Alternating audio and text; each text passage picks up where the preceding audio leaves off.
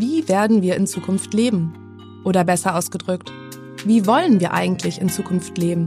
Wie wollen wir reisen, wohnen, einkaufen oder arbeiten? In diesem Podcast stelle ich, Ayan Güetz, Pressesprecherin der Stiftung für Zukunftsfragen, dem wissenschaftlichen Leiter, Prof. Dr. Ulrich Reinhardt, diese und viele weitere Fragen. Und du erhältst Antworten. Die Basis hierfür bildet unsere Forschungsarbeit. Die Stiftung befragt seit über 40 Jahren die deutsche Bevölkerung zu Themen, die jeden von uns betreffen. Freizeit, Digitalisierung oder auch zu Ängsten und Träumen. Die Ergebnisse analysieren wir, ordnen sie ein und treffen so wissenschaftlich fundierte Zukunftsprognosen. Eines stellen wir dabei übrigens immer wieder fest. Das alte Sprichwort, früher war alles besser, stimmt nicht. Im Gegenteil, wir können mit Zuversicht und Optimismus nach vorne schauen und schon jetzt sagen, Später war alles besser.